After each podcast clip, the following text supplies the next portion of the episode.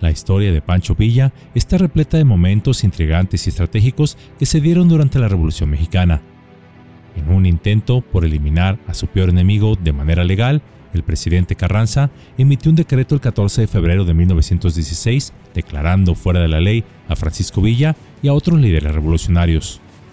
De esta manera, dio inicio la persecución a Villa por parte de las fuerzas carrancistas, donde el Centauro del Norte enfrentó a sus perseguidores con valentía, pero también salió a relucir su habilidad para encontrar una solución creativa que le permitiera evadir a las fuerzas enemigas. Hoy deseo hablarles un poco de ello. Es por eso que Yolocamotes tiene el placer de traerles el día de hoy el arte de la fuga, Pancho Villa y sus increíbles estrategias de escape, lecciones de estrategia en tiempos difíciles. En el año de 1916, y con el pretexto de la incursión de los Estados Unidos a México bajo la llamada Expedición Punitiva que buscaba capturar a Villa, Carranza se molestó mucho con los Estados Unidos por lo que era una clara intromisión a la soberanía nacional. Y aunque dio órdenes de detener a esta expedición, también vio la oportunidad para privar de manera legal la vida de su enemigo, el Centauro del Norte, emitiendo un decreto que acabara con este por lo cual el 14 de febrero de ese mismo año, el primer mandatario publicó el siguiente decreto. Número 1. Queda fuera de la ley el cabecilla ex general Francisco Villa. Número 2. Quedan fuera de la ley los cabecillas ex general Rafael Castro y ex coronel Pablo López. Número 3.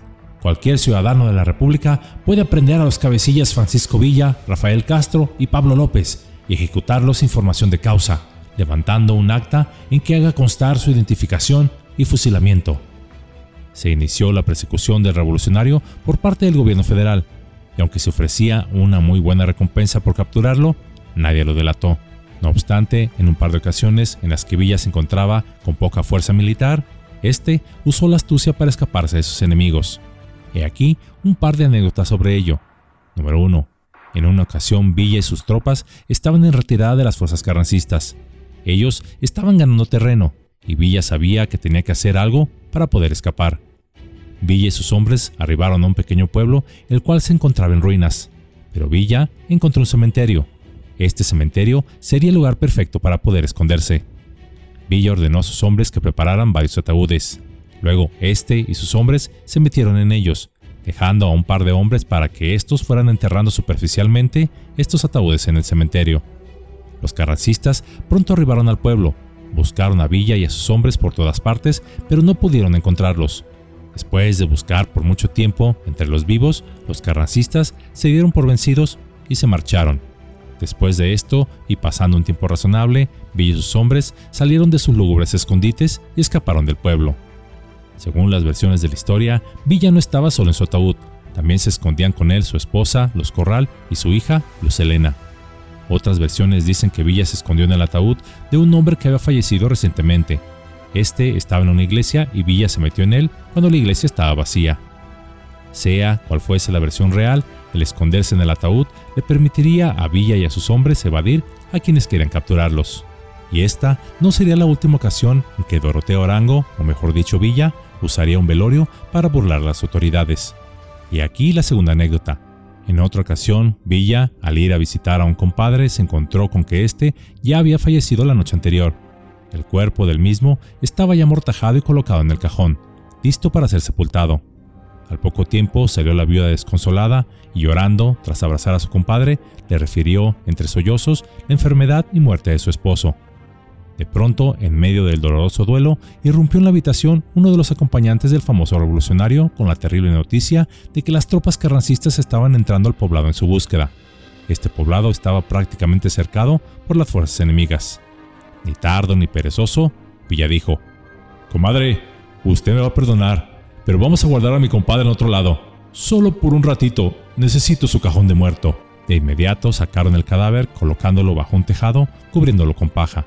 Sin mediar mayor palabra, Villa se introdujo en el cajón como si él fuera el muerto y ordenó lo que enseguida se tenía que hacer. De inmediato clavaron la tapa y cargaron con él cuatro de los dolientes, entre los que previamente había escogido a dos mujeres de las que más lloraban. A la salida de la casa con el cajón se agregaron otros conocidos del difunto que hicieron el sepelio más grande, por lo que comenzó el desfile en dirección al panteón, el cual estaba fuera del poblado a varios kilómetros de distancia. pero en su camino les marcaron el alto un grupo de soldados carrancistas que vigilaban la salida, dispuestos con una ametralladora a despachar al primero que saliera de ahí sin permiso. ¿A dónde van ustedes? reclamó el capitán al mando de los soldados.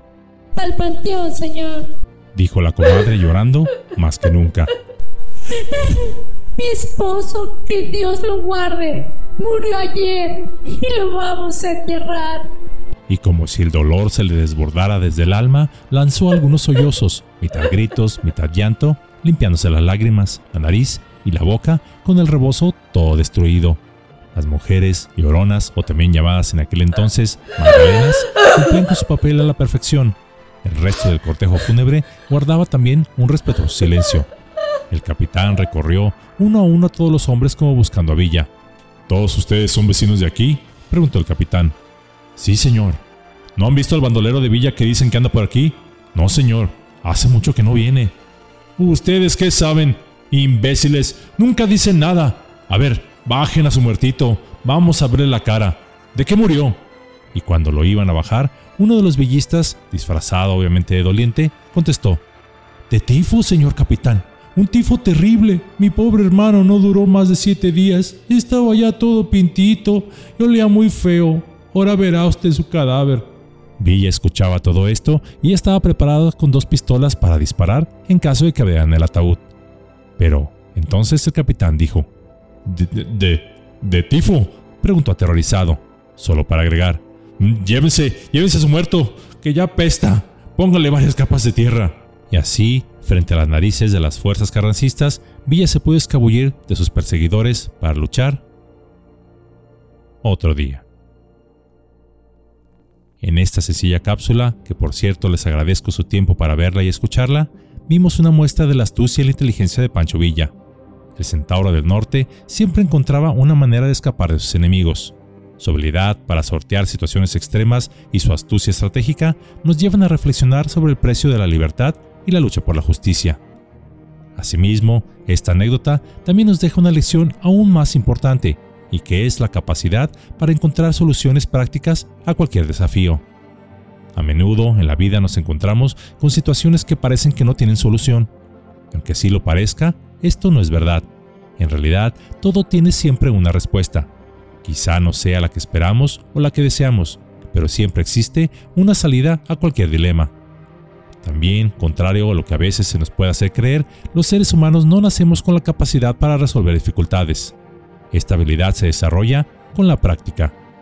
Si deseamos resolver cualquier problema, es necesario que sigamos algunos pasos, pues como lo dije, tan solo la práctica nos dará la habilidad para resolverlo satisfactoriamente.